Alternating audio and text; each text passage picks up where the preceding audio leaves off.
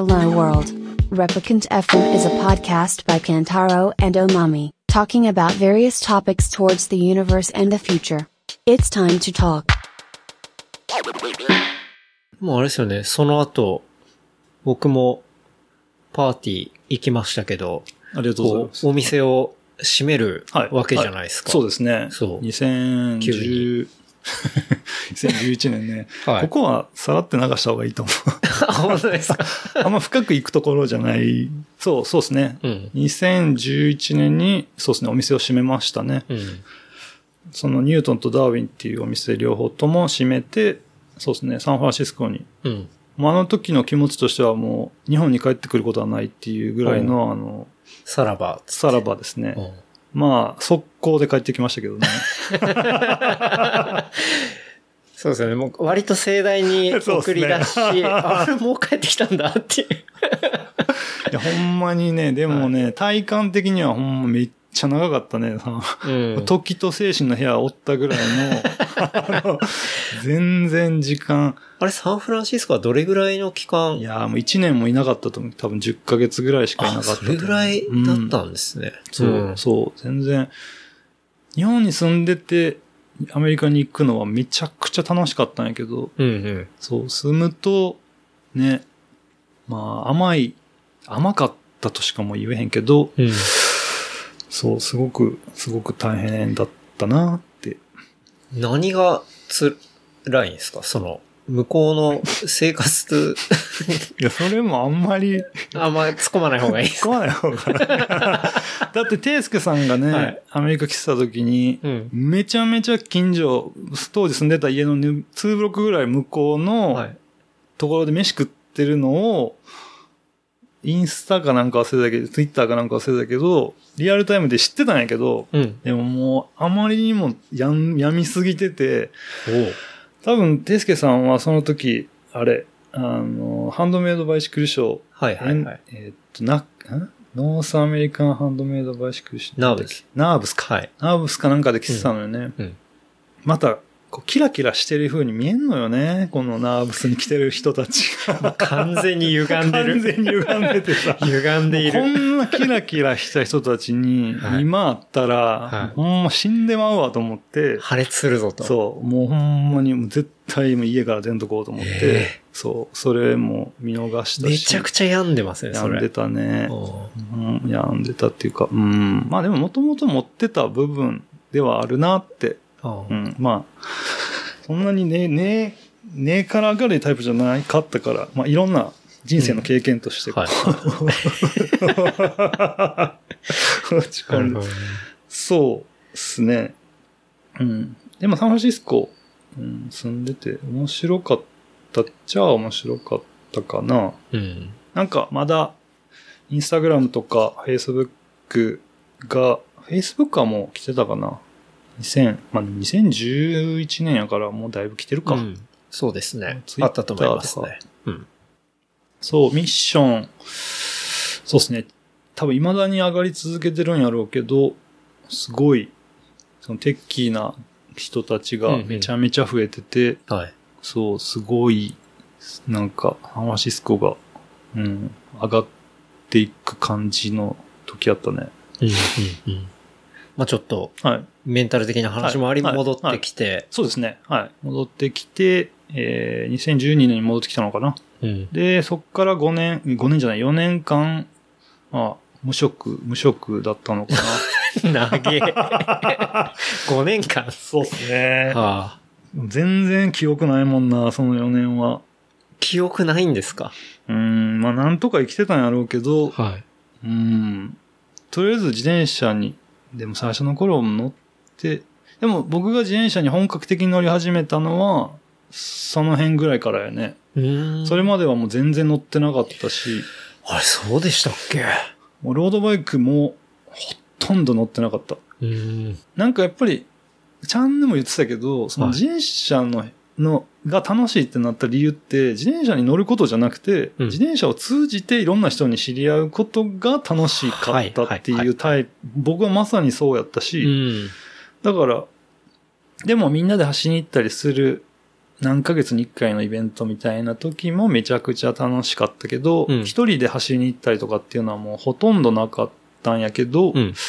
その帰ってきてからうん。4年間何もしてなかった時に、あの、し始めたのかな。うん。それでだんだんだんだん、あの、やっぱり脳霊、やっぱり日に当たって運動すると、うんこう、やっぱり人間ってうまくできてるんやなって。やっぱり体が疲れてきたり、なんかこう、太陽に当たってると上向きになる。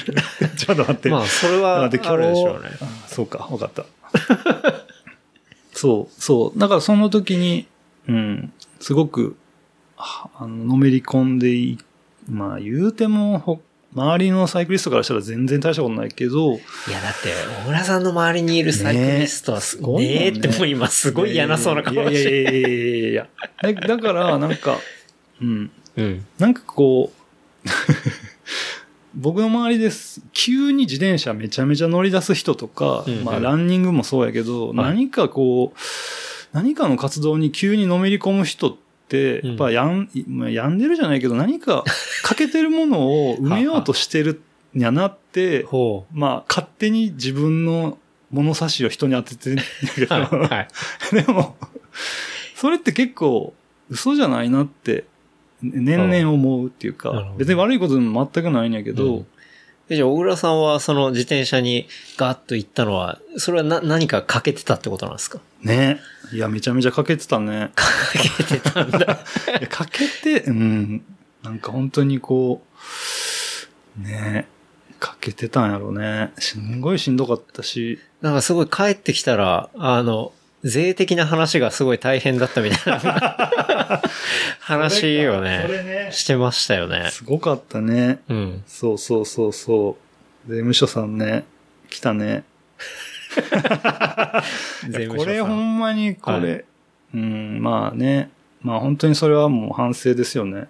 うん。え、それってのははいなんでなんですか、ただ単にこう、アメリカにも死ぬまで住む勢いやったから、ああ、そうか。行く前は。勢い、はい勢いがめめちゃめちゃあったから、うん。もう帰ってくることはないなと思って、はい。そう、忘れてたのよね。うん。はその確定申告するのを。あ、はで、なんか知らんけど、店閉めるって、あれこれマーフィーの法則やと思うんやけど、うんもう、もうやめるってなった後にめっちゃ売れたのよね。あ。ああ、そうなんですなんね。じゃこりゃっていうほぐらい、めちゃめちゃなんか、そう、売れちゃったのよね。う。ああ、なるほどそうね。ね。あ、じゃあでその分がそ、のちょっ分がとかけ違ってみたいな。そうですね。うんまあでもやっぱり、なんか、せこい自分はめちゃめちゃいたね。これこのまんま、その、ゴーン的な。楽器ケースの中に入っていけば。そうそう。うんこのアメリカこのまま行って逃げ通せば、うんみたいな。あまあ、次の年帰ってきてんねんけどね。あ、うん。で、ほんまに、いや、税務署って面白いなと思った。なんか、あの、ある日ピンポンって来て、はい。で、ガラガラって、まあ当時ずっと家にいたから、そしたらなんかスーツ姿の普通の人が玄関に立ってはって、うん。で、ん？と思って、勧誘でもないし、な、な、なんなんやろうと思ったら、うんうん。まあこういうものです、みたいな感じで税務署さんがき来て、うんと、まあ、この年とこの年、はい。まあ申告されてませんね、みたいな感じで、うんうんあの、そうですね、してませんね、みたいな感じで、はい。そこから話し合いしましたね。うん。はい。でも、ちゃんと返したよ。うんうん。で、すごく勉強になったなと思って、これ、これ、はい。いや、勉強になりました。そう。でもすごく、うん、話のわかる人、話のわかる人っていうか、うん。うん。あんまりこれは、うん、喋、ちょっとすご。く心のブレーキがかかるかな。まあ、P かけるんで。いやいやいやかけへんやん。絶対かけへんやん。いや、かけますよ。いやいやいや。かけるときはかけいやでもちゃんと2年ぐらいかけて全部無職にしてはすごいと思うんだけど、いっすねそう、無職にしてはまあその金額もそんなね、大したことないし、はあはあそれはちゃんと返してって感じかな。うん。そう。で、返し終わったぐらいの時に、あれですよ。ていすけさんですよ、また。おちょっと、この4年ぐらい、まあ、ピーターパン、ピーターパンつってはい。言ってるけど、うんうん、やっぱりね、僕もどうにかしていかなきゃいけないはい。から、どうしたらいいと思います？ってうんうん、ていすけさんに聞いたら、うんとりあえずな、働けって言われたね。普通だうん。働くのかと思って。ああもういや、4年間も働いてなかったら、働くっていう概念忘れそうですよね。ねでもね働くって何みたいな。そう、なんか、そう、お金がちょっと残ってたのよね。4年、4年何してたかっていうと、その、まあ、家にいたんやけど、うん別に実家にも何も頼らず、なんかこう、貯金をとにかく食い潰してたというか、ええまあ一応、アメリカで何とかするために用意したお金がああって、思ったより早く帰ってきたからあ。さ。はい。使う間もなくなんせ外にすら出たくない状態だった。ってことですもんね。そうですね。うんだから、うん、当時あの4年で自炊力はめちゃくちゃ鍛えられたし、はいは いろいろいい面もあったかな。でもまあとりあえず働けって言われて、そうかと思って、やっぱ働いた方がいいなって。うんで、その時に、そうよ、そう、これも始めてたのよ。あの、まあ、エアビも始めてたけど、はいあれも始めてたのよ、シェルパ。出た。そう。こそうシェルれ結構、小倉さんのインスタで行くと、シェルパ、小倉、有名なハッシュタグがありまして。シェルパ小倉も、うん。シェルパ小倉も結構2010、結構7、8年やってるから2000、か帰国して。次の年か次の年ぐらいからやってたのかな。そうやね、はい無職っつっても無職じゃないかも。うん。小倉さんのそのエアビーとまたもう一個の側面としてね、そのシェルパ小倉っていうのは、あれは具体的には何をやっているようなものですか？えっと、自転車ツアーのはい仕事なんやけど、えっと、カナダの、えっと、B&R っていう会社があって、はい。50年ぐらい歴史がある会社で、うんうん。なんかアクティビティ系のツアーをはい。なんか世界中でやってる会社で、うん。それの日本の仕事を、えーさっきも言った拓也さん？はい。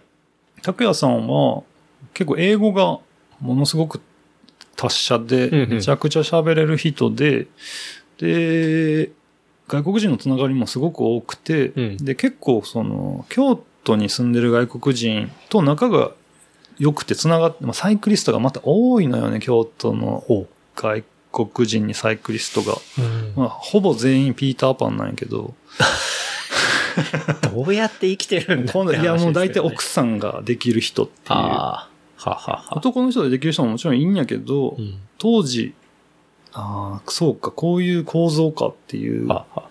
でも最近観光業がすごく忙しいから、うんうんその外国人男性、京在京、京じゃないな。京都に住んでる外国人男性は忙しそうやけどね。うんうん。でも当時は、うん。で、拓也さんが多分その誰かからその仕事を引っ張ってきたんやと思うんやけど、カナダのツアーしてる会社がうん日本ではい。人車ツアーの仕事をやりたいって言ってる。ほう。で、多分本社、カナダとか、多分北米の誰か担当の人が来て日本のツアーを作っていったのが、うんうん多分十何年前なのかな。はい、はい、はい。で、それを拓也さんと、えーっと、三浦くんっていう、うん。三重県、三ってそう、はい僕の幼馴染っていうか、彼がずっと手伝ってたのうん、ね。うん。彼も結構ピーターパンやったし、当時、うん。あの、お父さんの着物の職人の仕事手伝ってたんやけど、まあ、はいそれも食えへん仕事で、メッセンジャーと親父の仕事と、シェルパ三浦の仕事やってたのかな。うんうんうん シェルパって俺が勝手に言ってるだけなんやけど。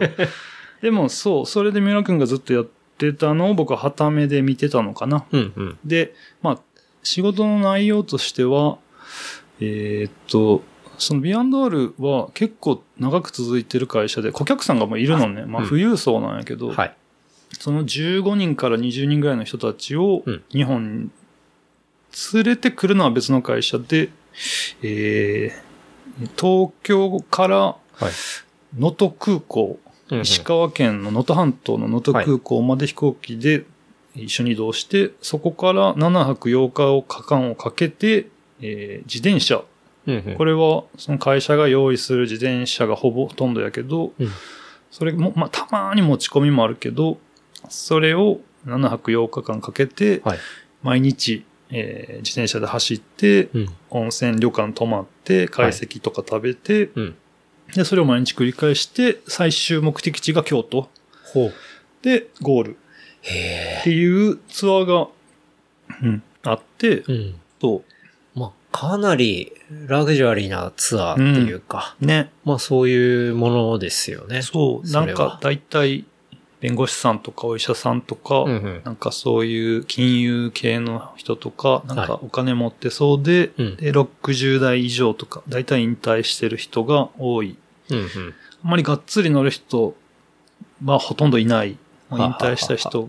最近は e バイクっていう、うん電動サポート付きの自転車がすごく人気で、みたいな感じ。うん。うん。で、その15人とか20人をチームで、えーフォローしていくんやけど、うんうん。ガイドが2、3人で、うん。だガイドはもう拓也さん以外は外国人。うん。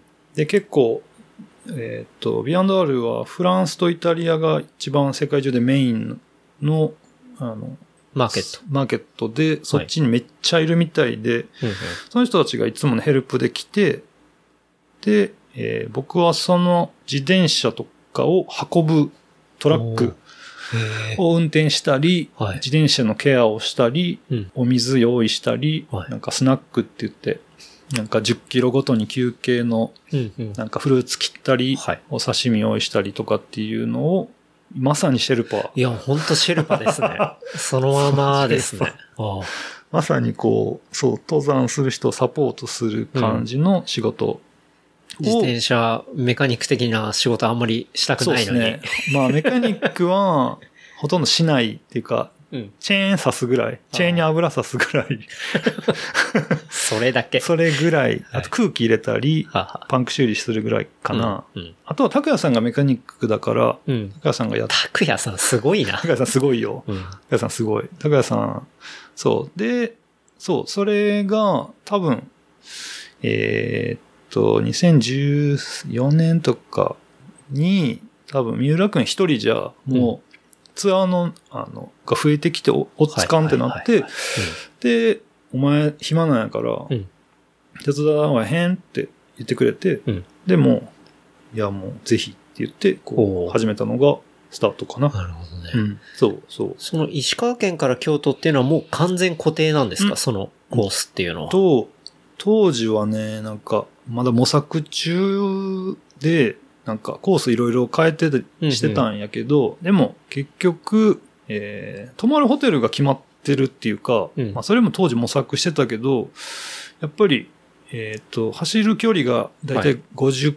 キロから70キロっていう制限があって、で、やっぱり、決まっ、ホテルがないからさ、そんなに。そうですよね。だし、中途半端なホテルじゃダメだし、そうそうね、ある程度のグレードのそう。ところじゃないとね。大体ルートはちょこまか変わるぐらいで、大体は決まってて、うんうん。で日程も、うん、大体決まで、また、なんかさ、最初の頃は結構しょぼいホテルから、ホテルっていうか旅館だったりホテルから始まるんやけど、はい。徐々にこうレベルを上げていくのよね。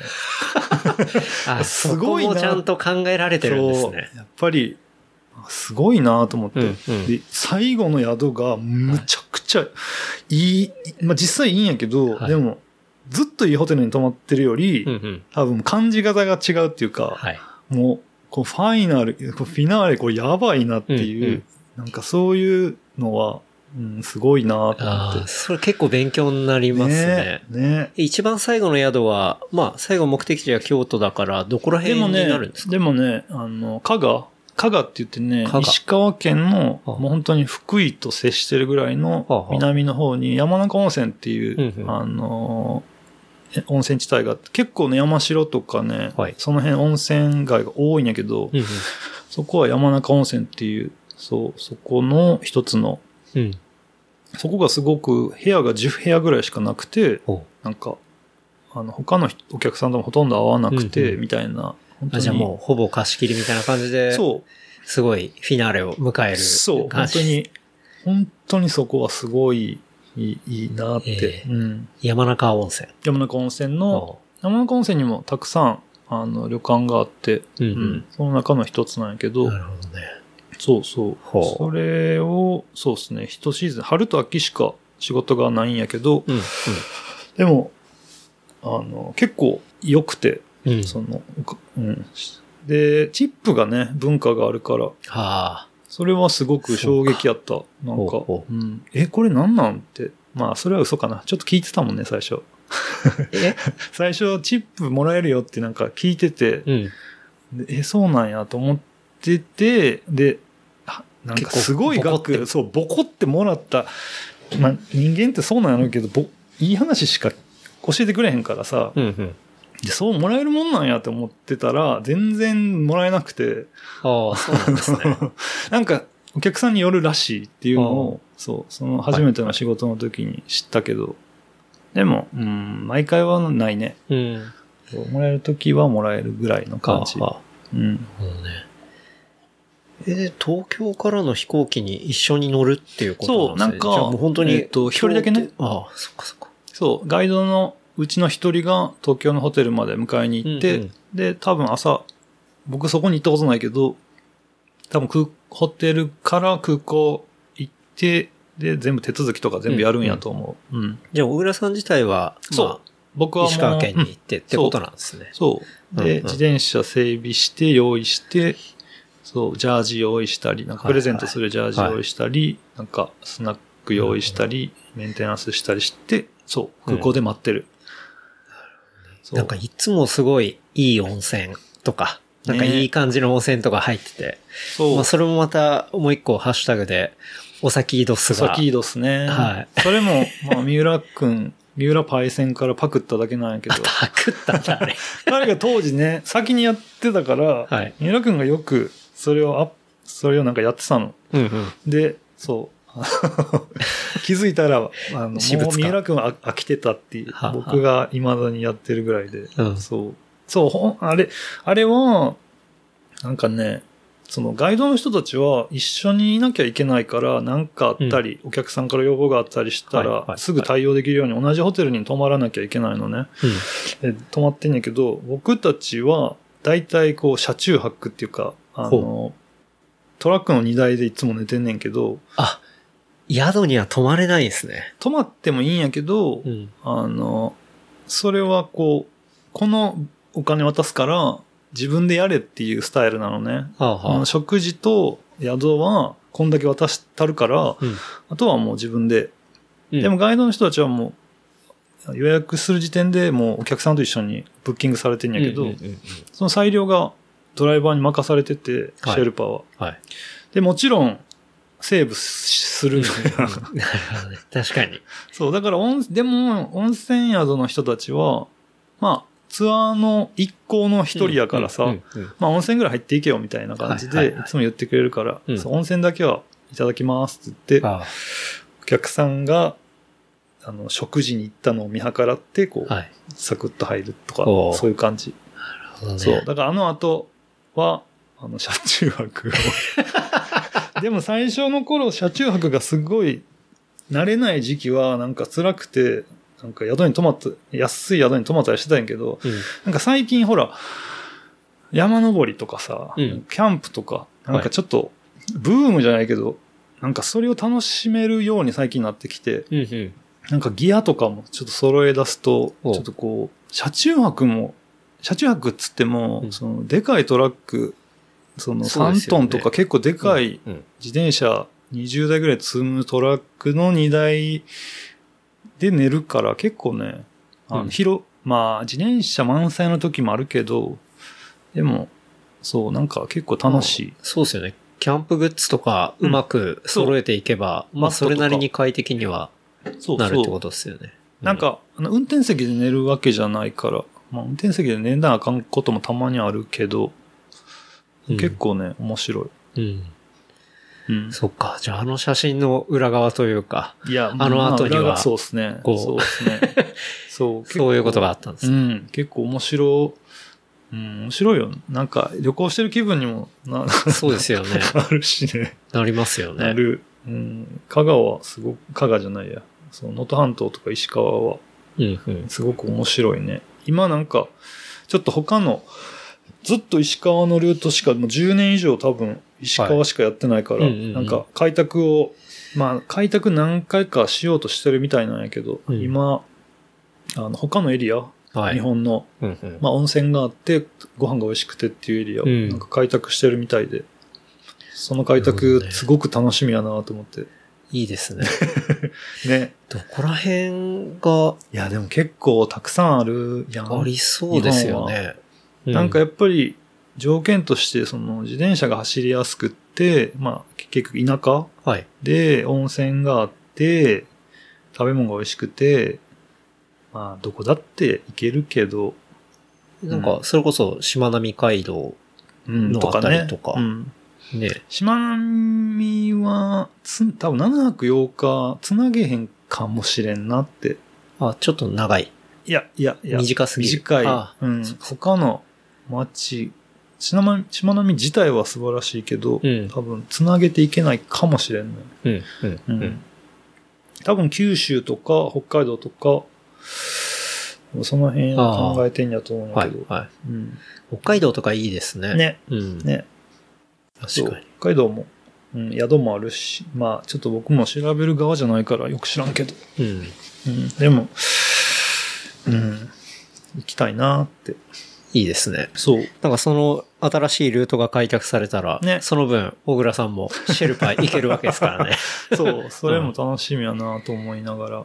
そうなん楽しみですね。そうっすね、うんそうなんですよ。で、そうっすね。うん。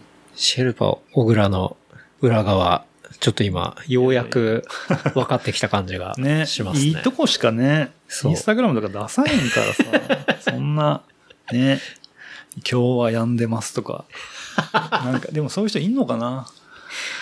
まあ、わからへんけど。うんそう、そうなんですよ。だから、なんか、あんまり年に1回2回しか会わない人に会うと、やっぱり旅行してるっていうイメージがうん。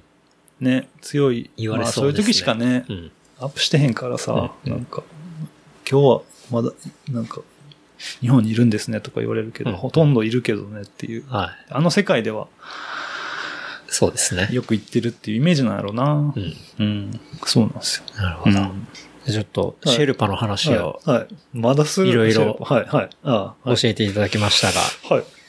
シェルパといえば、はいネパールがまあ本場ですけど、はい。はい小倉さん、ネパール行かれてましたよね。はい。あれ、いつぐらいでしたっけ？あれは、2016か7かな。うんうんうんまあ結構その時の写真とか面白かったなと思ってて。はい、はい、はい。れは、無職期間ですか？そう、いや、いや、あれは、ラファ大阪で、もうあもう働き始めかしてもらってたと思う。うんうんそうそう。あれじゃあ普通に旅行っていう感じ。そうっすね。ちょっとシェルパの仕事絡みでもあるかな。ほなんか、助っ人制度みたいなのがあって、ちょっとこう助けに行くみたいな。う。ははは。それもちょっと含みつつみたいな感じかな。うーん。あじゃあ向こうでもちょっとそういう仕事をしながら、自転車。うん、うん、うん。あの時は。へえ。でも、うん、そんなに大したあれじゃなかったけど、うん。もう今は完全にああいう海外系はないけど、はうん、あの時は。い。行っていて。そネパールはどうでした？う。ね。初めて行ったけど、うん。すっごい面白かったよ。うん。なんか、うん。標高がすごく高くて、ね。うん。うん。なんか自転車はい。がうんすごいうん。パンクした？みたいな写真を見たような気がしますけはいど。そう、なんか、えっ、と、アンナプルナっていう、なんかはいアンナプルナサーキットって言われる、うんあの、コースがあって、はい。えっ、と、何だっけ、トロン峠っていう、トロンパスか、トロンパスっていう、ご標高5416メーターっていう、1400。はい。なんか、多分、世界で一番うん。高いところにある峠？はい。はい。峠ってなんか、向こうに抜けれる道になのかな？うん。多分、標高で言ったらもっと高い山いっぱいあるんやけど、は多分通り抜けれる道っていうか、山うんが世界最高かどうかわからへんけど、はいまあ、に近いうんうん。ところらしくって、そう。そこをね、自転車で行くっていうツアーで、はい。なんか、そう、それの帰り道ね、はい。にパンクしたやつね。チューブを全部使い果たして、えー、パッチも全部使い果たして、はい。でも、まだまだ走らないといけないのに、全部パンクして何もなくなった時に、そう、その、マウンテンバイカーの人たちが、なんかこう、落ち葉、枯葉とか、葉っぱをタイヤに詰めて、なんかなんとかなったみたいな話を聞いたことがあったのよね。ほそう。で、う。葉っぱ入れて、あ、そうか。なんか葉っぱって その葉っぱじゃないよ。あの、なんか、わかりますよわかる？どんだけ贅沢な。ええどんだけ持ってんだって話ですか。ごめん、そう。で、あ、すごいなと思って、こう、うんやっぱあるものでやるみたいなさ、空気の代わりにってことですそうもんね。そうそうそう、んなんか、そう、空気の代わりに、な、物が詰まってれば、うんその、走るっていう話を聞いたことがあったから、うんそう、持ってる服をね、はい。全部これだと思ってこれだと思って、服を全部詰めて、そう。で、ちゃんとビード上がっちゃんとタイヤは入ったのよね。ほんで、ちゃんとタイヤが回ったのよね。おお、すげえと思ったけど、5分ぐ、5分もかからへん間に、やっぱ中身がすごく寄ってくるのよね。ああ。だからもうね、すごいガッタンガッタンになって、結局走れなくなって、あの、ヒッチハイクしたのよね。はあはそのアンナプルナサーキットのトラックで物資を運んでる人たちうんうに拾ってもらって、あ。うん。そう。で、なんかまあ無事生還したみたいなそう、そう。めちゃくちゃいい人たちだった。そう。その人たちに、そう、乗っけてもらって、うん。うん、ヒッチハイクして降りたね。ええうん。どれぐらいの期間行ってたんですか？あれは、多分トータルで2週間ぐらいかな。うん。でも、すごい面白かったね。うん。それも景色的なものとか、人とか、人食べ物はと、か。そうっすね。ネパールはやっぱり鉱山？うんすごい、まあ僕が行ったところがそうやったっていうだけやけど、ああいうの、ああいう少数民族じゃないけど、はいなんかこう、本当に現地の民族。うん、なんかこんなとこによく住んでるなってはいいう、鉱山、な、ななんて呼ぶんやろ。でも本当に、多分作物もそんなに育たへうんんうん。の、多分農業やろうにもそんなにいい土地じゃないんやろね。なんかこう、本当にギリギリじゃないけど、生きて、なんか、そう、最初の村が、そんなに標高高くなかったと思うんやけど、2000何メーターのところが最初の宿やって、で、なんかホットシャワーどうのこうのとかだって、はい。で、シャワー浴びたいなと思って、そこの宿にして、うん。言うても何百円とかの宿なんやけど、もう、はいえ 違う、何百円もしいひんね。100円とかの宿なのよ。うん。で、なんか飯はここで食べてねみたいな感じのところで、で、シャワー浴びたいから、はい。あの、シャワーどこ？って言ったら、あ、ちょっと待ってって言って、あの、バケツの半分に、うん。あの、お湯入れて、はい。これっつって、こそれシャワーじゃないじゃないですか。シャワーじゃない。単なるお湯じゃないですか。あの、でも、でもそれ、こ、これがシャワあー。でも、おーって思ったけど、まあ、そう、そういう感じなんや、あ。なんよね。うんうん。でもね、その後、標高が上がってきたら、まだシャワーのエリアもあったし、あったけどね。うん。うん。うん。あとは Wi-Fi がすごかったね。え、しっかりバリバリ飛んでるって標高が4600メーターのところでも Wi-Fi あったし、うん。なんか、しなんか本当に、ボロ小屋みたいな、あの、お茶屋さん、ボロ小屋にも Wi-Fi はあった。まあ、しっかりそこは。すげえなと思ったけど。うん。でもちゃんと Wi-Fi 使えたね。うん。Wi-Fi は使えるけど、シャワーはない。バケツっていう。そうっすね。うんやっぱ水道とかがないから、うん。うん。まあ、ああいう感じにもなるんやろうね。うん。それはなんか、そこでもお先ドスやったよ。あ、本当ですか？お先にドスやったよ。風呂じゃなくて、これはバケツと一緒に。そうですね。これはやらなあかんと思って、うんあのバケツの脇にあの手ぬぐいかけて、はい。お先ドス。まあ、そう、考えようによってお先ドスやなと思って。そうっすね。ね。ね。うん。うん。そう、すごい。うん、まあ、すごい。あ、ごめん、ボキャブラリーが全然なくてごめんなんやけど。まあ、あの、でもすっごかった、お景色は。景色が。もう、ほんまに。なんか、ムスタン王国っていう、その、ネパールと、えーチベットの国境にあった、王国かなんかがあるのかな？ムスタン王なん国かムスタン王国、確かムスタン王国やったと思うんやけど、そのムスタン王国に、なんか、もうとにかくすごいのよ。うん。その、何が？いやもう、いや、壮大というか、はい。ほんまに、あの、すごかった。僕、マウンテンバイク、はい。全然上手じゃないし、はい。じゃないんやけど、うん、すごかった。すごかったですね。もうそれは行かないとわかんないってことですね。そうっすね。うん。でも、いや、ほんまにちょっとね、死ぬかと思ったね、最後。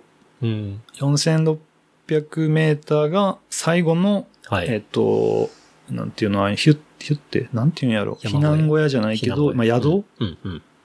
なんかそこからその5416メーターにアタックっていうのかな、うんなんかするんやけど、うんうんもう、ほんまに全然進まへん。シャドウがすごいし、背中かなんかに、背中じゃないな、ボトルに水を入れてたのよ。はい。飲もうと思ったらもうカッチカチになってて。え、凍ってるってことですか？寒くて。えでも、で、手袋忘れていって、手え袋なくて、はい。もうこうやって袖に全部手、腕入れて、はい。で、それで無理やりハンドルバー握って、うん。でもなんとか上まで行って、みたいな感じで、でもほんまに、あの、途中で辛くて、なんか風がすごくてその日、うんまあ、その日っていうか、まあいつもそうなのかもしれないけど、でもなんかシェル、リアルシェルパの人たちが、うん。俺じゃなくて、はい、はい。あの、あの、本物の人たちが、まあ、はいシェルパって多分もっともっとうん高いところに行くから、はい。まあ、シェルパで言うても中ぐらいのシェルパなんやろうけど、うんうんお客さんの荷物3つぐらい、んボストンバッグ、バン、ぎゅうぎゅうに入ったバッグ3つぐらい背中に背負って、もうガンガン上がっていくマジのシェルパの人たちが、あの、ちょっと、やば、風がきついから休憩しようみたいな感じで、こう、避難小屋みたいなのがまたあんのねはいはいはいはい。その、泊まるようなんじゃなくて、風よけみたいな。うんうん。で、あまりにもその時に辛くて、風が冷たいし強いし、もう、なんか、めまいじゃないけど、なんか、しこれこのまま、その登山の経験もないし、うん。でもその人たちはね、すっごい、そんな中でもめちゃめちゃ談笑っていうかさ、はい世間話して笑っててさ、うんうんうん。あまあこの人たちにとっては日常なんやなと思ったら、うんうんちょっとこう、気が休まるっていうか、うんうん。なんか俺はめちゃめちゃ焦ってるけど、まあこの人たちにとっては全然普通なんやなってうん。思ったっていう。いや、すごい、ものすごい高い場所。でで結構ね、ねそこは多分ね、有名な、あの、サーキット、多分難易度も低いと思う、そこは。あ、それでも低い方なんですね。うう低いと思う、そこは。うんなんか多分見たことあるかもしれないけど、うん、そこはめちゃめちゃもう多分、お、僕が行った時はちょっとだけオフシーズン、まだオンシーズンに入る前ぐらいだったけど、うん多分オンシーズンになったらもうちょっと暖かくなって、はい。多分めちゃめちゃうん。人が多いと思う。なるほど、ね。だっ、て、あの、その道中、7泊ぐらいかけて全行って行ったんやけど、うん。なんか、ボブ・マーリーの、あ、あの、でっかいでっかい看板のある宿とかあったもん。これは、ほ確実にあの、おオンシーズンはすごいんやろうなっていう。なんでボブ・マーリーのかよくわからへんけど、うんまあでもそれやっぱ草があるんじゃないですか。完全に。いや、ネパールはないんじゃない？まあ、わからへんけど。うん。まあでも、白人系の人が多い。いやー、そこ空気薄いで。あ でも、火さえつけば、火さえつけばね。はい。で、しかも、その植物のね、別に過酷なところでも育ちますからね。ああ、まあ確かにな。あるかもしれないですけど。えじゃあ、小倉さんが行ったのは、だいぶ冬だったってことですね。冬オフシー2ズン。月？うん ?2 月かな。あでも、うんと、そんなにオフ、同オフじゃないと思あ。う。多分、うん三わからへんけど、3月ぐらいからオンが始まるんやと思う。そんなに雪も残ってなかったし、うん。なるほうどね。ん、そんなに大したことなかったな。ええうん。じゃあ、本物のシェルパにも出会い。そうですね。うん。いや、そう、シェルパリアルシェルパの荷物背負わしてもらったけど、はもう苦笑いしかできひんかった。一歩も進めへんかった。ええでもその人たちほんまに、もう、めっちゃくちゃ早かったし、その3人分の荷物を背負う、はいはいはもうすごかった。い。すごいですね。本物と出会うってね、なかなか行かないと。でも本物はもっとすごいんやろね。うん。あ、まあ、ヒマラヤとかこうキャンプ地とね、かね。言うもんね。うん。うんなんか、そのイギリスとか、なんかよくわからへんけど、お金持ちがヒーヒー言いながら登ってる横で、こう手上げて、うんなんか写真撮ってる横で、こう、シェルパの人たちは普通に、こう、待ってるみたいな、うん全部荷物持って。そうですよね。あの人たちは、うん、そうなんやろな。すごいんやろな。最近他どっか行ったりしてます？いや、全然行ってなくて、うんあさってからそのバンコク行くのがあ久しぶりかな。その後インド行ったかな。ほうほあとは全然、こそうっすね。国内、国内行ってるね。う。うん。北海道とは青森。そう、この前東北去年の10月かないうん。?1 週間ぐらい。東北自転車旅行って、はい。うん、めちゃくちゃ面白かった。うん。東北初めて行った。東北ね、そうっすね。これほとんど行ったことないですね。ね。うん。なんか関西、てか西日本の人はほとんど東北行ったことないというか、東北の人と接する機会もあんまりないし、うん。うん。うん。でも、すごくご飯も美味しくて面白かった。うん。うん。だそれでいくと今、はい。えっと、まあ、シェルパーも時々あり、で、エアビーもやっていて、はいで、ラファ大阪でもまあ働いてるみたいな。そうですね。はい。そこの3つで、うん。こう、バランス取ってるみたいな。そうですね。そんな感じなんそんなですか感じ。まあ、ラフ大阪に非常に、あの、良くしていただいてるっていうか、うんうん。ね、その結構、まとまった休み取らなきゃいけない時も、ちょっと負担、あの、ご迷惑をおかけしてというか、結構理解してもらってんのか、と僕は思ってんやけど、うん。まあ、そうですね。あの、非常に理解していただいて、ちょっといろいろ。めちゃくちゃ小声になってってるじゃないですか。まあ、そうですね。会社的にもそうやし、スタッフのみんなも、ええまあ、もうでもスタッフのみんなはもう諦めてるっていうか、まあ、まあ、あいつはもう、しゃあな、しゃあないなっていうか、うんうん。うん。まあ、そうですね。皆さんの愛に支えられてるのは相変わらず、いいっすね。そうですね。うんでも結構ね、まあ自分で言うのもないけど、勤務してるときは真面目に働いてる。じゃあ、あれですね。大阪、ラファ大阪行くと、そうですね時々、小倉さんに会えるみたいな。週3ぐらいはいます。うん週3、週、まあ4はいないかな。う。うんん。あと春と秋はあんまりいないかな。うんうん。でも、うん。結構いるよ。うん。なんか、無職期間があって、はい。はい。まあ今、そういう形じゃないですか。はい。なんか、小倉さんの中で働くっていうのってもう結構、はい。なんだろう、昔からしたらだいぶ変わったみたいな感じですか？前はだって自分でそういうお店をやってたわけだし、んその前は、まあ雇われて働いてたりしたわけじゃないですか。うーんだけど、なんか今って結構すごい融通が効くような感じのスタイルになってたりとか、なんかそういうスタイルにはいなりたくて、うんこう、自分の中でどれとどれをチョイスしうて、仕事として全然るのかとかないね。あ、ないんですね。ないない、全然ない。でも、うん、あんまり考えたことないけど、うん、自分でそういうさ、強い意志を持ってこの道を、この道っていうかこういうスタイルになったわけではないけど、でも結果的にこういうスタイルで生きていきたかったんやろうね。うんっ。ていうのはなんか、うん、ちょっと思うかなっていうか、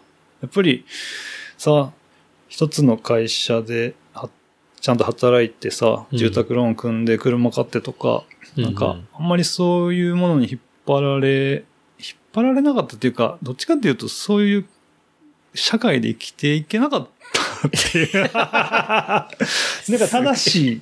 でも、ああまあ僕ほんまに思うけど、一人で、まあ一人だったり、会社やったり、結局そういう人って、あの、無理なんやと思うよね。そういう会社で働くことが。うんうんうん別にそれが劣ってるこダメなっていうつもりは全然ないけど、ないですね。ね、うん。なんかその、やっぱり、うーん、そういう、すうん。差がな、差が、そのごめん、そんなかっこよく言う、言うあれじゃないけど、うーん、まあ、結果的にそうなったっていうか、だけかな、うん。今のやつは。ね。だからすごくラッキーやなと思うし、いや、なんか、小倉さんのその、フットワークだったり、なんかそういう風な、ちょっとふわふわしてて、あの人どうやって暮らしてんだろうみたいなところに、なんか結構面白みとか、なんか、ね。ああ、ああいう小倉さんのスタイルいいな、みたいいな言われないですか？うん。なんか、結構そういうことを思ってる人多いんじゃないかなって思ってて。う、ん。そう。なんか自由そうだなっていうか。だから、なんかは、い小倉さんはがい、こう、こういう人いいなっていうのがあって、うんなんかそういうスタイルを目指したりしてたのかななんて僕はちょっと勝手に思ってたんですけど。いやー、な、特定の人はいないけど、うんでも収入を分散させるとか、うんなんか、うーん、なんかそういうのは、うん、自由に来たかったらさ、うん。なんかやっぱり、その最初の頃に若い時に日本の会社で働いてた時に、うん。やっぱりこう、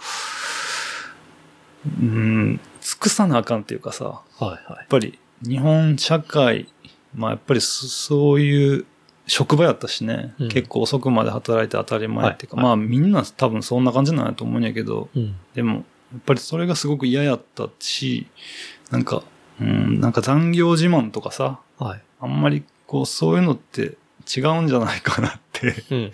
なんか、すごく思っ、まあでも抵抗感はすごくあったし、うんでも、うん、なんかそれがダメなことやとも思ってた。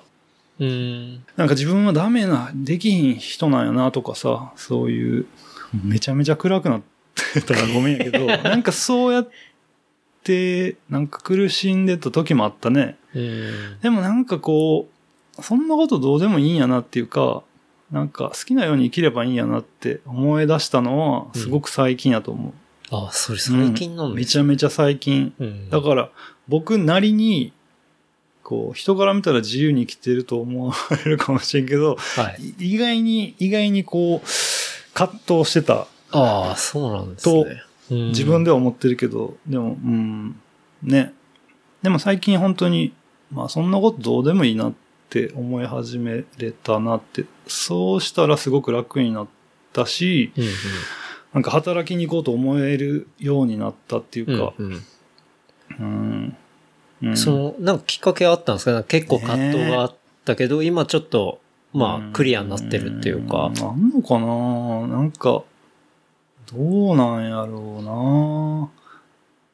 うん、まあ、結果的に、そうなってるだけであって、いや、きっでかいきっかけなんてないよ。うんもうなんか、ただ、うん、なるようになったとしか言いようがない気はするかな。なるほどね。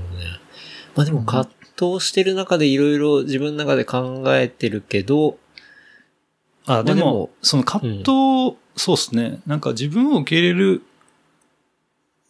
時にすごく思ったのは、なんか、自分はもっとできる人間やってずっとずっと思ってたのね。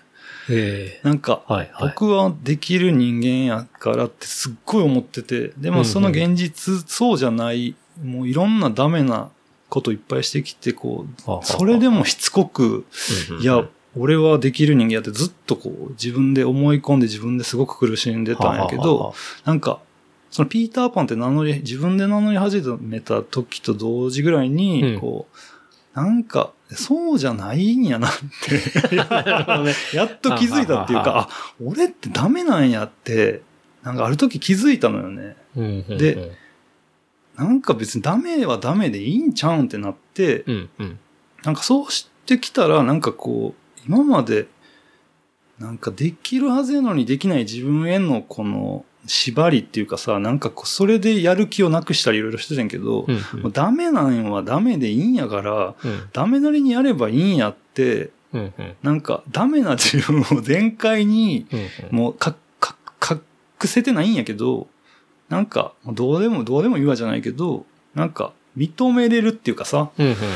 なんかダメはダメでいいわって。で、なんかそうやっていじってきた人に対してもイライラしてたんやけど。なんかでも、いや、そうやねん、もう俺ハゲてきてさ、とかさ、うんうん。なんか、そういうのを、もうどうでもいいわって思い始めたら、あなんか、うん、すっごい楽になったね。なるほどね。で、人にも優しくなった気もするし、うんうん、うん。なんか、うん、その、ダメっていうのを別に捉え方ですもんね。なんか、その、小倉さんが言ってるダメって、いわゆる、なんかまあ、しっかり働いてとか、そう。うん。そう。そういう、なんていうんですかね。まあ、そこの、ううんん、すごいそれはあった。なんか。その、ある一定の物差しに対するダメなだけであって、別にそれ国が変われば別に、そうやねそれは別にダメじゃないかもしれないしっていうところ。でもそれはすごく、もあると思いますけどうん。だから僕は自由なやつのふりしてるけど、うんでも、すごくこう、あの、コンサバティブ、コンサバティブって違うな。なんか、こう、その旧来のちゃんとした生き方を。できてない自分っていうか、うんそれが正しいってすごい思ってたんやろうね。うん。でも、なんか、そうじゃないよ僕はって、見せたいうん見せたく振る舞うけど、でも全然そうじゃないっていうか、うんなんか、うん、そこにこう、うん、苦しんでたっていうのはあるけど、うんそうですね。うん、そうか、うん、そこかもうん。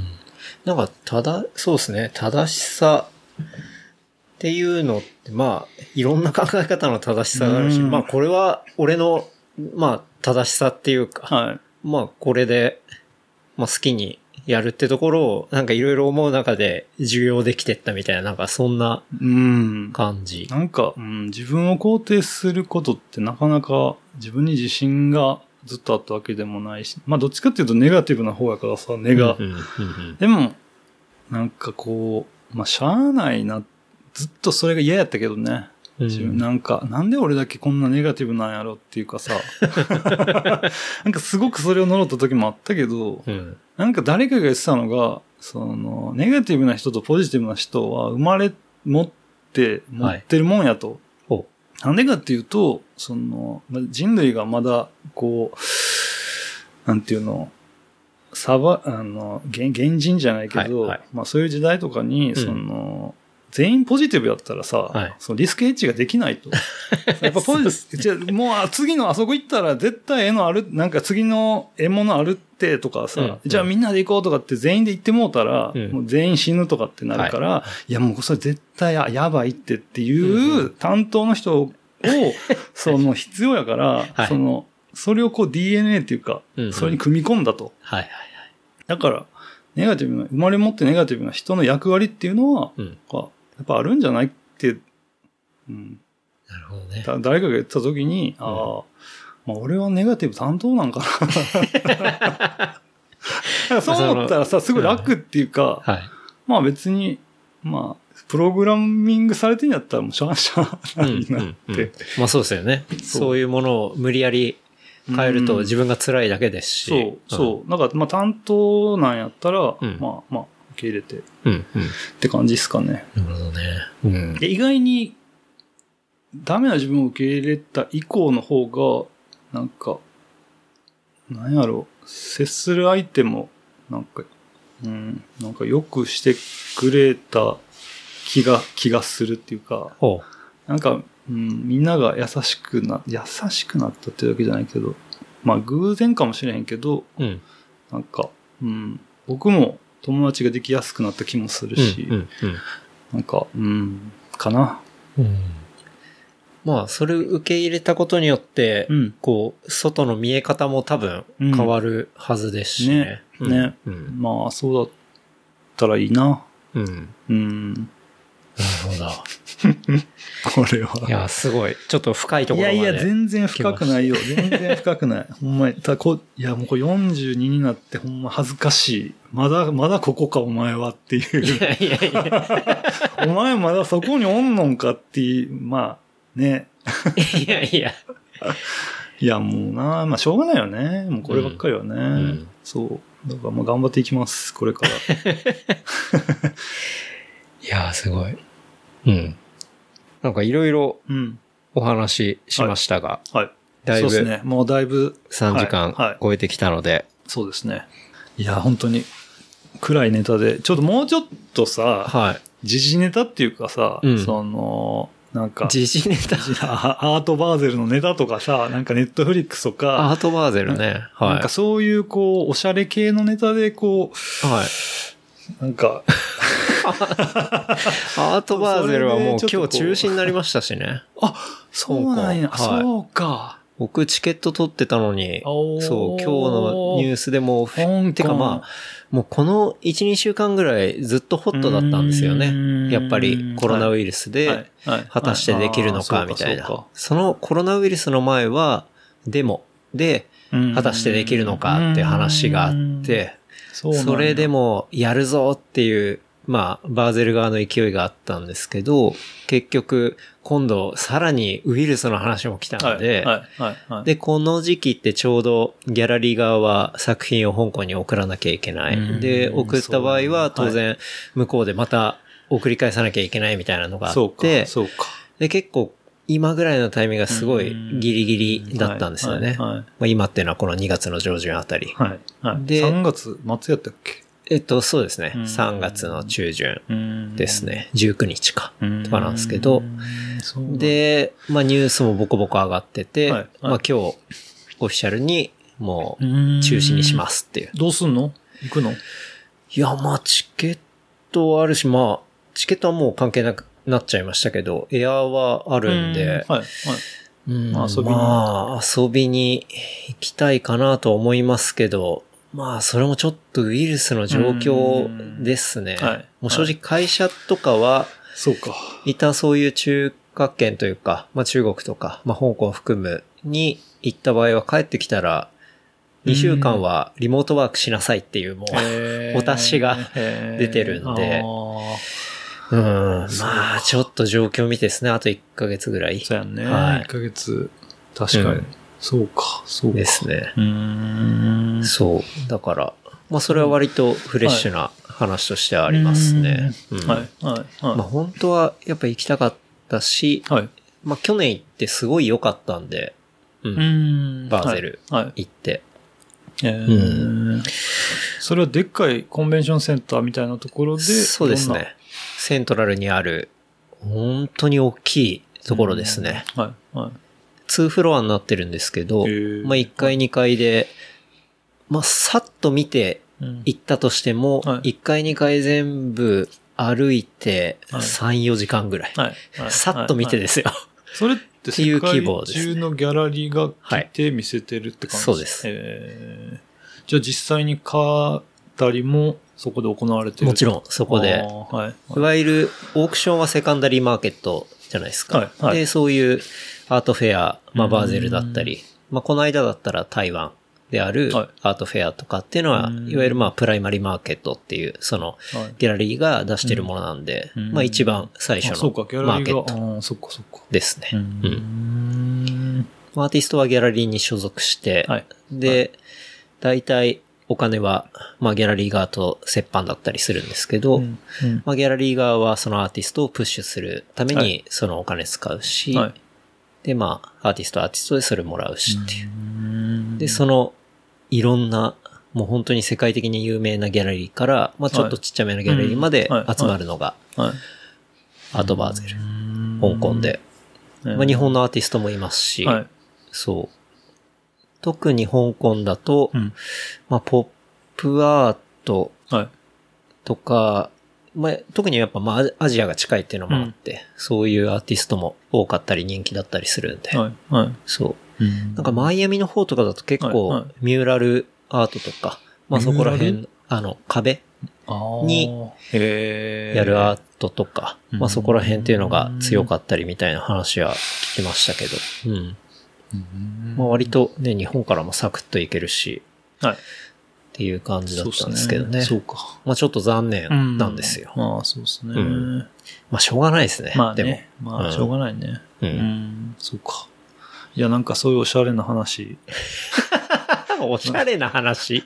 大全部暗かったっていう、ちょっと。まあ、いいか。こんな時もね、あってもいいね。と思いますよ。はい。ネットフリックス系だとおすすめコンテンツ。おすすめコンテンツねはい。僕はネットフリックスはやっぱり、あの、クッキング、クッキング系がすごく好きで、はい、はい、はい。あの、あの人、ロイ・チョイ？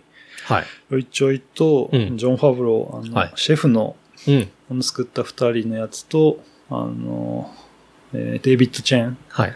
あの辺の、やっぱりネットフリックスの面白さって、なんかマイノリティの人たちうんうんの活躍ぶりにあるというか、はい。なんか、すごい今のアメリカを表してるというか、うん。あれがめちゃめちゃ面白くて、うん、うん。ね、あのクッキングショーは最高に面白い。うん、うん、うん。いいっすね。なんか、うん、作り方、なんやろ、スト ストリートっていうか、もともとでもフレンチとかやってた人やけど、うん。なんか、 Ugly Delicious とかさ、はいなんかね、うんああいうこう、本当に壁をぶち破る人というか、うんうんアメリカの中でも新しいことをやり始めてる、いや、人たちの、なんか言動とか、なんか、食に対する考え方とか、うん。うん。ね、めちゃくちゃ面白いなと思ってうん、うん。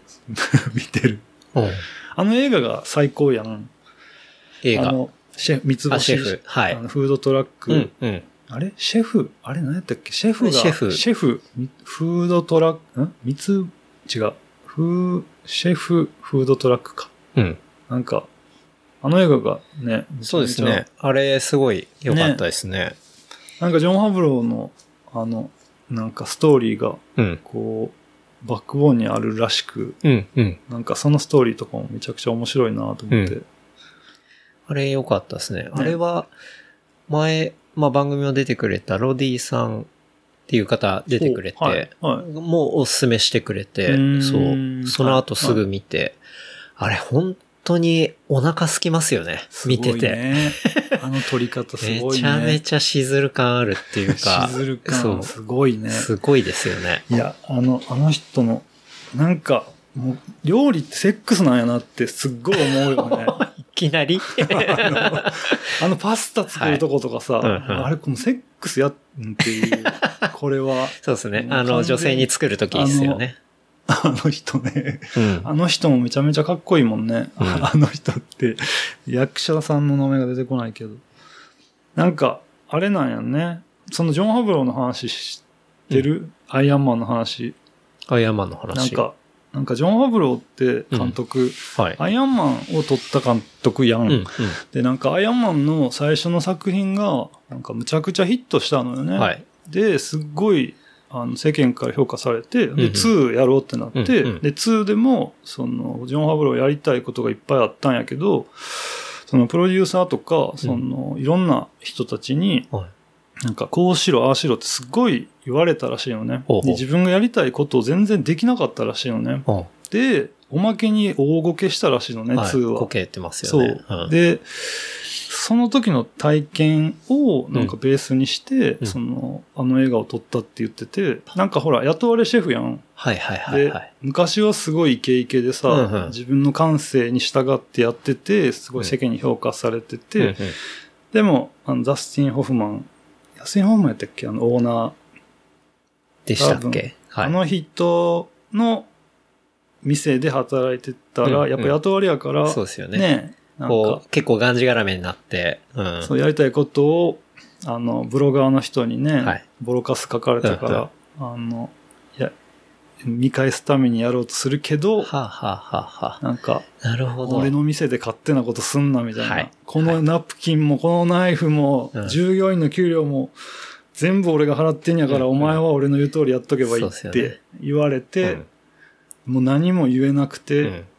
ていう。こう、唇噛み締めながら、もうトレンドから取り残されたような、まあ、料理を出すしかなかったみたいな、そういう話でしたもんね。ね。で、そっから自分のやりたいことでっていう。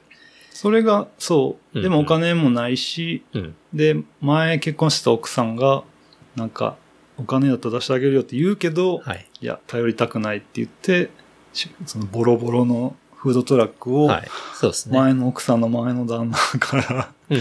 買って、みたいな、もう本当にゼロからスタートするみたいな感じで、でも、すごく自分の感性にうん。従ってやっていくっていう、あの、なんかそれは本当にジョン・ハブローの実体験に基づいたストーリーなんやって。なるほど。だから、そういう、そうか、だからあの、ほら、ことがあったんだ。ブロガーにむちゃくちゃ切れるシーンあるやん。ありますね。あれはもうめちゃくちゃ魂入ってんじゃないかなって。はいはいはい本当に、あの、あのお前にこの辛さがわかんのかっていう、うんうんうんうん魂の演技なんやな。まあ映画でもかなり辛辣なことはね、当然書かれたりするから、まあその、それがツイートなり、なんなりっていうのの、まあメタファーになってるというか、ね。そう。そういうことなんでしょうね。そう思ってみるとすごく、うんう。うんん、面白いな。面白いですね。うん。で、今ネットフリックスでやってることも結構、なんか面白いし、うんうんうん。なんか料理番組だけど、料理番組じゃないっていうか、うん。うん、なんか、うん、いいごめん、っすね。ネタ振ってる割にそんなに喋れてなくてごめん。いやいやいや、なんか、すごい、そう。謝んないでください。いや、なんか、全然大丈夫ですか？いや、なんかすごい、そう、見てる時に熱くなんねんけど、うん。その番組を。はい。なんか、うん、この人たちはこのクッキングっていうか、料理番組でうん。いろんな叫びを表現してんじゃなって、勝手に思いながらいつも泣きそうになりながら見てんねんけど、うん。ネッそうあれは面白いなっていう。トフリックスで僕最近、はい。オールさん他なんかあいや、ります？僕、最、最新はあんまり見てなくって、うん。なんか、今、金、ネットフリックスしてちょっと見すぎちゃうから、やっあぱり、あ、ね。面白いですからそう、ね。止まらへんくなるからさ、うんうんあれあんま良くないなと思って、うん。最近あんま見てないけど、でも前よく見てた時は、あの、アジズ・アンサリーのやってる、 Master of Na Master of None。はい。あれも最高やね。あれは最高ですよあれ。めっちゃ面白いね。僕、めちゃくちゃ好きですもん。ねあのシリーズ。あの、ワン、やっぱ2が最そう2が最高面白いもんね。はい最初、もうほんといろんなスタイルでやりたいことやりまくってて、うあれはほん、なんか日本にね、来て、そう、スタンドアップやってましたね。ねはい。なんか結構、あのセクハラのやつでうん。日本に逃げてきてたんやんね。そうはい。で、なんかスタンドアップやるって、うん。なんか、うん、なんかツイッターで見たの。そうですね。その後、あの騒動があった後の、えっと、はいはがなんだろう、復帰のスタンドアップみたいなのもありますからね。ネットフリックスの中に。ワシントンスクエア、うん。なんかどっかでやってるやつあったね。あったあった。あれ、マジソンスクエアガーデンかかなかじゃなかったマジソンスクエアガーデンかな確かはいはい。うん。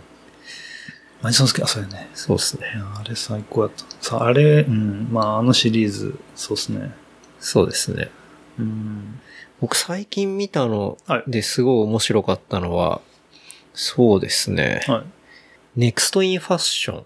ああ、っていうのがめっちゃ新しいやつやんね。新しいシリーズ。あの日、あれに出てるえっと、クイアアイ。クイアライ。ン。に出てる、はい。えっと、はい。ファッション担当あのね。タン・フランス。うん。が、はい、えっと、まあ、司会の一人で、はい。まあ、もう一人は人。そう、女性でアレクサなんとかっていう人が、まあ、いて、まあ、その二人が司会で、うん。うん。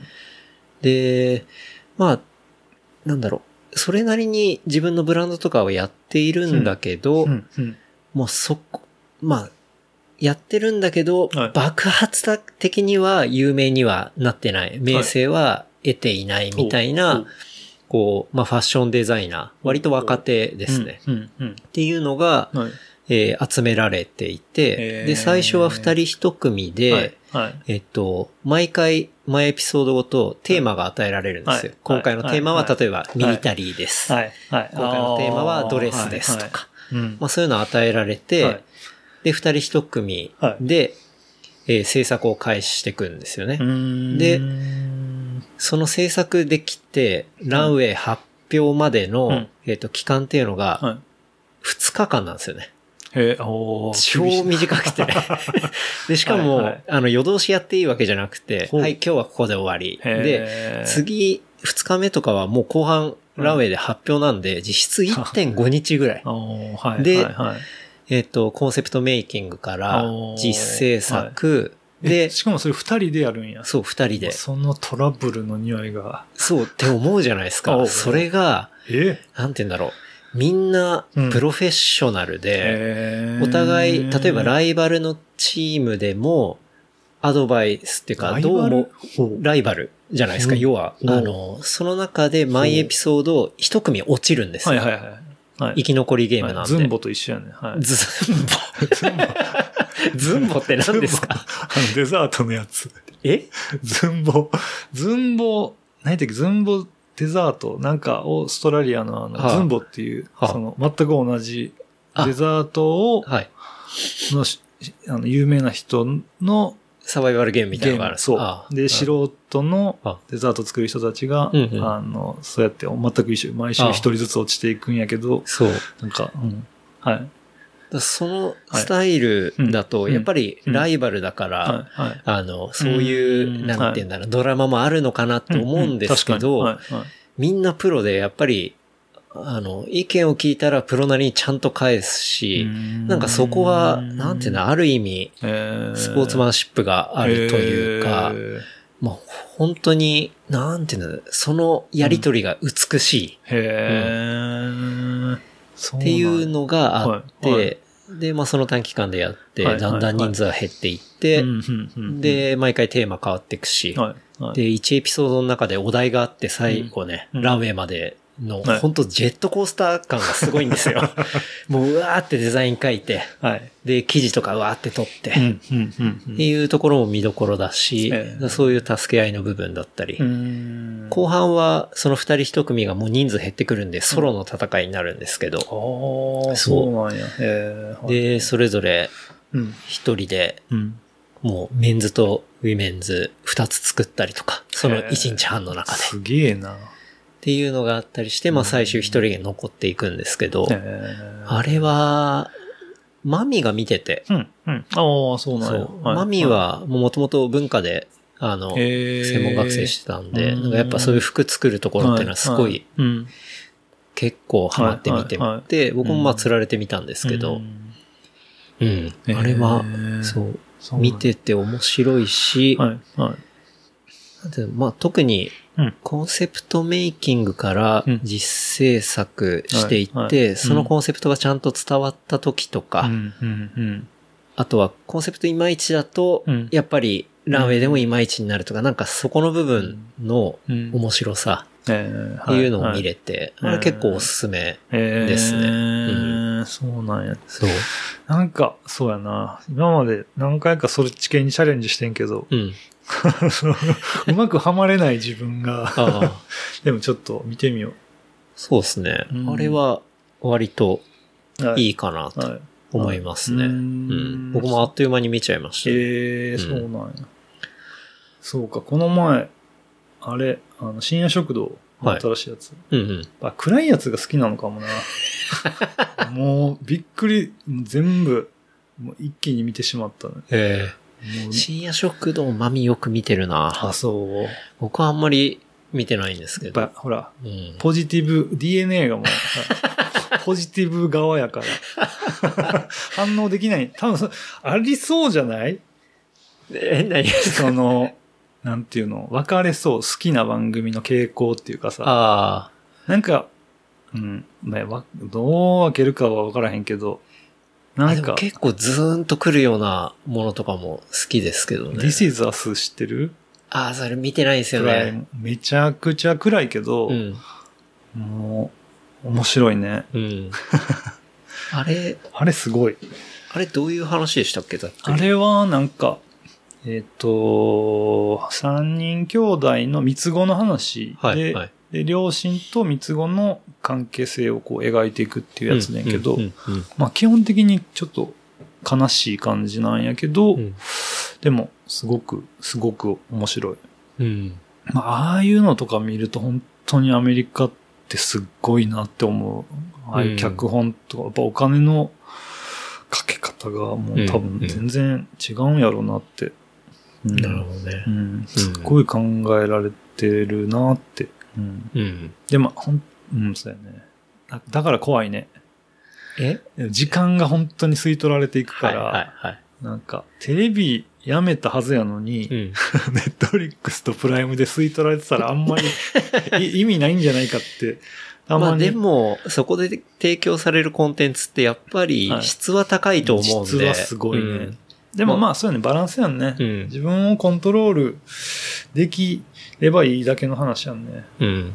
そう。すごい。どうなんだろう。まあ今日新幹線ではい乗ってくるときにうん、マリッジストーリああ、はいはいとかはい。ヘビーなやつっすね。はいあれも見ましたね結構なヘビーな感じでしたね。うん。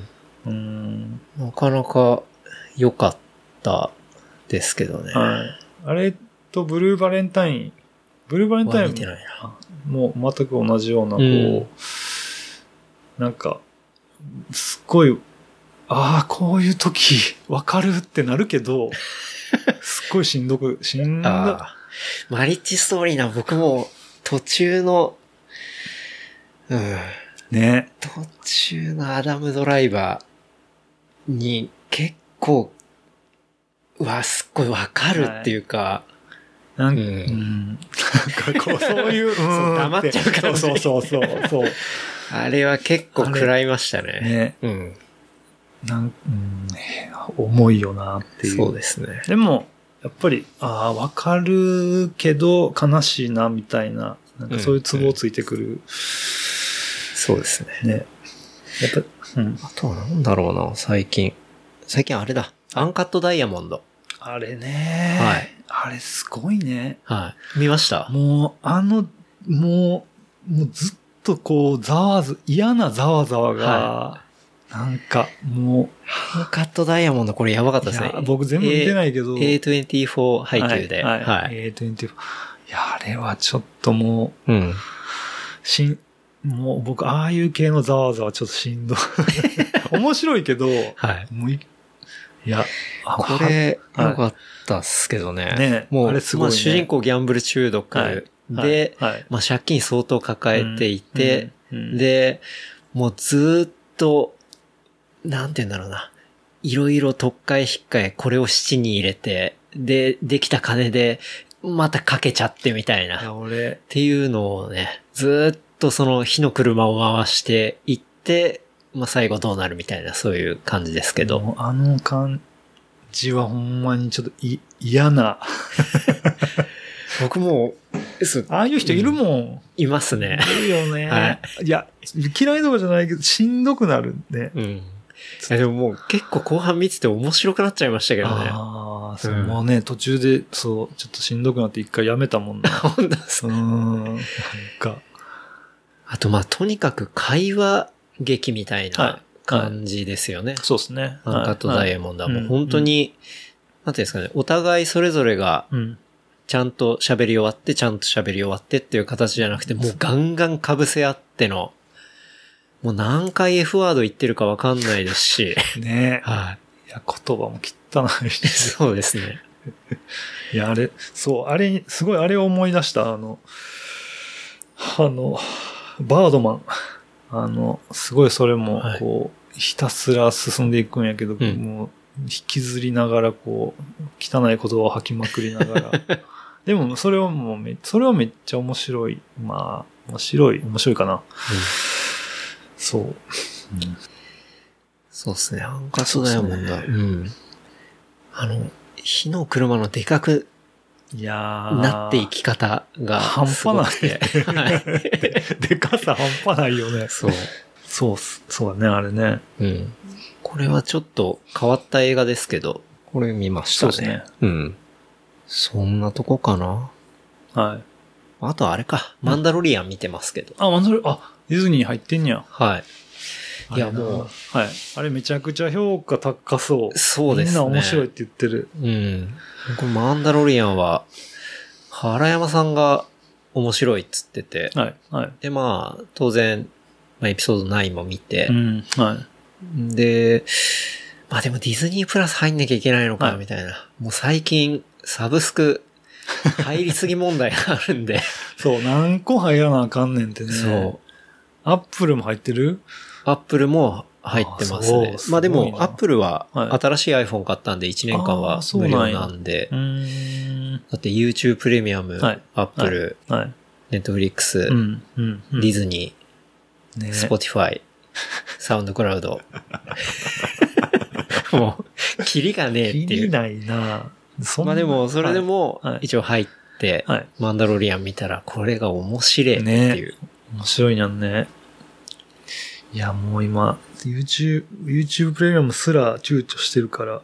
YouTube プレミアムは、はい。あの、広告入んないのがはい一番ですね。はい。僕オリジナルコンテンツ正直見てなくて。でも、僕の周りもみんなそうやんね。うんオリジナルコンテンツ誰も見てなくて、はいうんあの広告と、あとやっぱバックグラウンドで、バあ、ックグラウンドそうですね。バックグラウンド再生。うん。再生できる、うんあれがやっぱりみんないいって言ってる、ね。そうですねうん一回あの便利さに慣れちゃうと。うん。ね。月1000円、まあ安いかって思っちゃうよね。うん。うん、確かに。そうっすね。そうっすね。まあサブスクね。気をつけよマンダロリアンはもう完全にスペース小連れ狼う。はい、はい、はい。的なはい、はい。感じなんで、本当に1エピソードずつ、うん。こうちゃんと、ヨーダが、一応そこでは完結していきながら。あれはヨーダが子供の頃っていうこと？子供っていうそか、こがまだ出てないんですよねあ。、そうなの？そう。なんかあの写真しか見、そう。まあ、基本的にヨーダの種類だと思うんですけど、あれがヨーダとかそういう話ではなくて、そうか、そうそか。そうか、うんヨーダと同じ民族民族っていうか、種族やけう。ど種、族ヨーダと、は、あ、そうなんや。うん、うんえー、そう。じゃああの、バウンティーハンターみたいな人が、はいああの、ヨーダみたいな人をそうですね。連れてるって感じ、そう。えーまあ、マンダロリアンってその賞金稼ぎはい。なんで、うーん。まあそのいろんなミッションをやる中で、はいそのうちの一個が、あの、まあそのベビーヨーダみたいなやつで、一旦はそれを引き取ってうん渡したんだけど、うんまあ気になってて、まあ取り戻して、で、そこからまた旅をしていくみたいな、えーまあそういう話はい。はい。ですね。えー、で時代劇や。そう。はい。はい。で、単純に、こう、そのマンダロリアン、マンドって言うんですけど、うん。そいつ一人の話だと、まあ、シンプルになっちゃうじゃないですか。でも、はい。やっぱりその、ベビーがいるっていうところで、はい。はい。こう、うん。守りながはい。はらい、こう、いろいろしながらみたいな、っうん。ていう面白さがあうんって、ううん。んピッコロと悟空、ご飯みたいなね。あ、そうです、そうです。昔からあらゆるところで、にある構図ですね。あの、岩に重くそ投げたら、うん。うん。思いっきりなんか、その岩自体を破壊してしまうポテンシャル。はい。そう。やっぱり、そうですね、最後にはマンマンダ、マンダマンダロリアン。が多分、マンド。ベビーヨーダをかばって死ぬんだに結末なのかね。どうなんですかね。ちょっとまだ最後まで出てないですからね。はいではいもシーズン2もやるみたいなんで。あとは、そう、次公開するやつとかで、ブレイキングバットのガス。わかります？ブレイキングバットの、ブレイキングバット見たことあります？ブレイキングバットブレイキングバットって何だあの先生がはいブルーメスを作る。ああ、あその、ブリーフのやつね。そうです。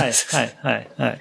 いや、俺、あれ、途中でなんかやめたな。あ、本当ですか？やめたわけじゃないけど、なんか、うんうんあれ、あ、続編があるんや。そう、あれに出てた、こう、まあ、マフィアのボスみたい。なのが、結構強烈なキャラクターでガスっていうのがいるんですけど、はいガスフリング。うん、はい。それの役やってた人が、マンダロリアンのそのサムネイルに出てたんで、うーん。あ、そうなんや。うんなんか個人的にははい結構ガスのイメージが強いんで、その、はい、はい。確かに。ああいうドラマ、映画じゃなくてドラマ役者さんうん。うんいるもんね。あこの人あれに出てた人って。結構ブレイキングバットのやっぱ力ってすごい大きくて、はい。その、Apple TV プラスはい。はい。、でやってる、うん。まあ、放題だと真相ってやつか。うん。うん。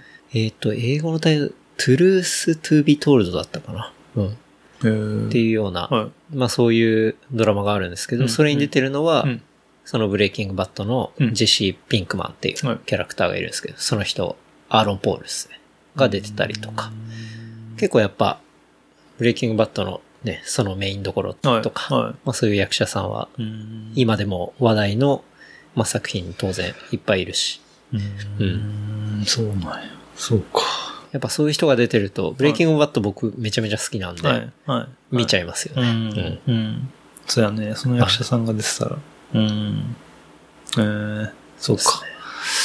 あとなんか、面白いのある？出てきたらいいな。うん。はい。あとはやっぱテラスハウスですね。テラスハウス、見てね見てないよね。はい。やっぱみんなね、隠すからね。隠すんですね。隠すね。でもこう、影では繋がってるみたいなね。もう、見てない人にうん。見てるとかってもう言わないもんね。うん。なんか、こう、え、なんか馬鹿にされるから。なんかこう、か、か、なんか隠れキリシタンみたいなね。人の人づてにしか、あの人見てるらしいよみたいなんで、見てるんでしょみたいな。はいはい。人前でこう、言わないみたいな。うんそう。そう。ラファは結構隠れ人が多いね。うん。東京も結構多分隠してると思うな。いや、だって、あれだけ続いてるってことは、相当数見てると思いますよ。ああね、うん僕も最初めちゃくちゃバカにしてたけど、うん。うん、もう今や、そうっすね。楽しみ。えはい。毎週、なんかこう、小学校の時とかに、なんか昨日あれ見たみたいな、はなんか学校でこう友達と盛り上がる感じが今再現されてる。いつも火曜日、その月曜の夜中に更新されるから、えはい。そう、それを、まあ夜見たり朝見たりしてうん、火曜日出勤すると、はい。仲間たちが、こう、こその話題で持う、ちその話題で、こう、なんか、ああ、これ楽しいなって。でも、うん、まあそれだけやけど。テラスハウス。うん。なんかね、ネットリックスとかって結構さ、エピソード一気にうん。こうアップされてみたいなのが多いけどね。あんまりこう、徐々なんか、1エピソードごとうん。更新されるのってあんまりなく、ないやん。ああ。でも、ベターコールソウルとかは、そのブレイキングバットのスピンオフうんですけど、はいそれは一週間ごと出してたりとかありますね。まあ、なんか、ものによるんでしょうね。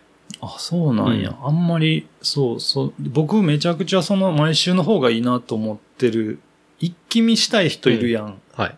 僕あんまり一気見派じゃない。えなんか、こう、余韻、余韻っていうか、あんまりドラマとか見てこなかったんやけど、ー、うん。なんかそういうこう、週一で餌を落とされる的な、はいはいはいこのジャンプとかマガジンを読んで、こう週刊誌の感じってこういう感じなんやって、うん。今、今なんかべ、まあ、楽しんでる。うんまあ、はいそうですよね。一週間ごとだと、そうやって会話して、ね。ちょっと深く思って、まあ、次、来週がまた楽しみみたいな、うんちょっとその待ち遠しい感じってていうのは、はい。まあ、ある意ね味幸せな時間だったりもしますからね。うん。そう、なんか、同じやつを何回も見返すことって、今まであんまりなかった。映画とかもさ、あうんんま一回見たら終わりやなぐらいやったけど、こう、何回も見てしまうっていうか、次の回が出てくるまでに。なんか、あ、ここはこうなのかとか、なんか、そう、なんか、あ、こうやって、そういうものって楽しむものなんやなって思う、に気づいたのがテラ、テラスハウスで、うん。それ以降、なんか普通の映画だったり、なんか、いろんなものを何回も見るようになった。えなんか、ー、テラスハウス何回も見るんですか？うん。俺5週ぐらいしてると思う。マジ見そてる。れはあんまり意味ないけど、でもなんかこう、すごく勉強になるなって、勉強。勉強になる。なんか、うんあ、こういう時、こういう風な行動する人がいるんやなとか、あこういうことを思ってこういうことする人もいるんやとか、うんなんかこう自分やったらこうするなとか、なんかそういうのが面白いなって。えだから、やいや言うのももちろん楽しいけど、うんなんか、なんでこの人はこう、まあ、編集っていうかそう持っていかれてる部分もめっちゃくちゃあると思うし、ー、本もある。ると思いますね。台本ももちろんあんねやろう、それはすごくそうなんやろうなと思うけど、なんか、宿題もらってるじゃないけど、めちゃめちゃ真面目に見てるじゃないですか。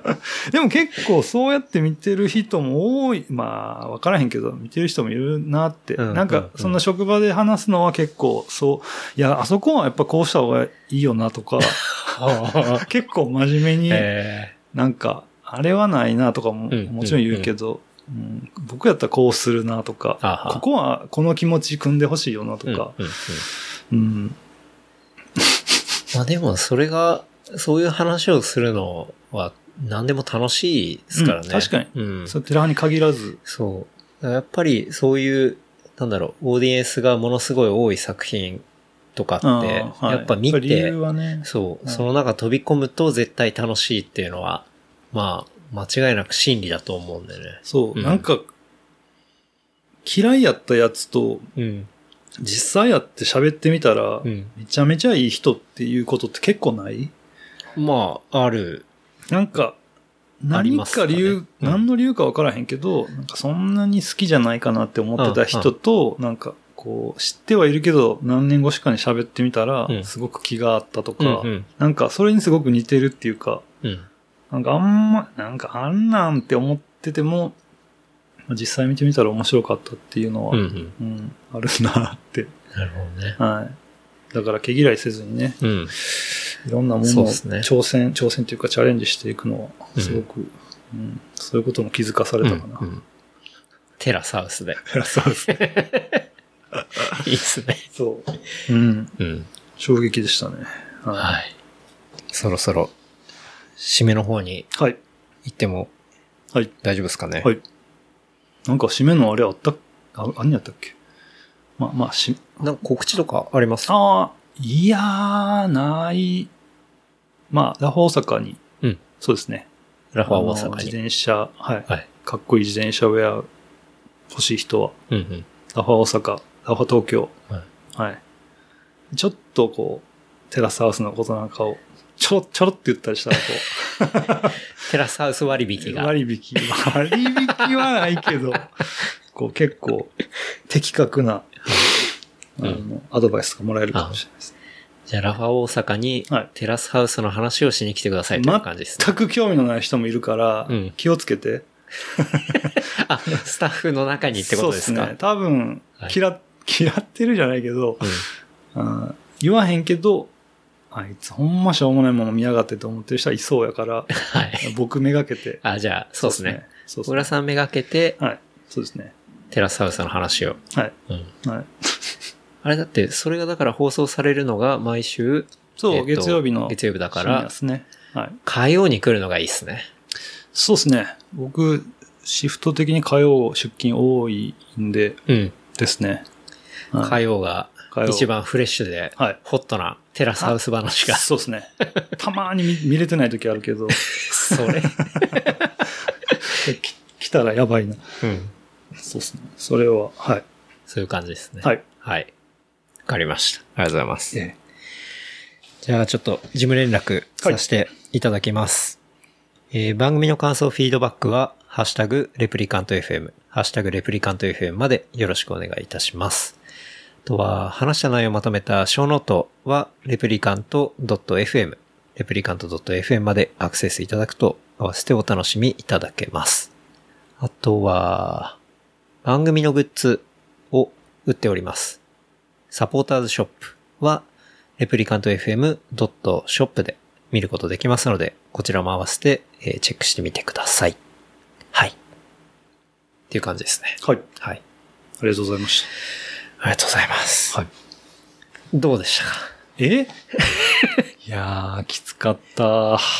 きつかったき。つかった。いや、ほんまにきつかったな。よかった。大丈夫やった？ありがとうございます。いや、本当に、ちょっと、あの、こうまくやってください。あの、本当にしょうもないところは本当にもいや、う、あの、楽しかったです。ありがとうございます。ありがとうございますありがとうございます。じゃあ、今回は改めまして、小倉隆さんでし まだ終わってなかったの？た。はい。ありがとうございました。ありがとうございました。ありがとうございましたそれでは、また来週。はい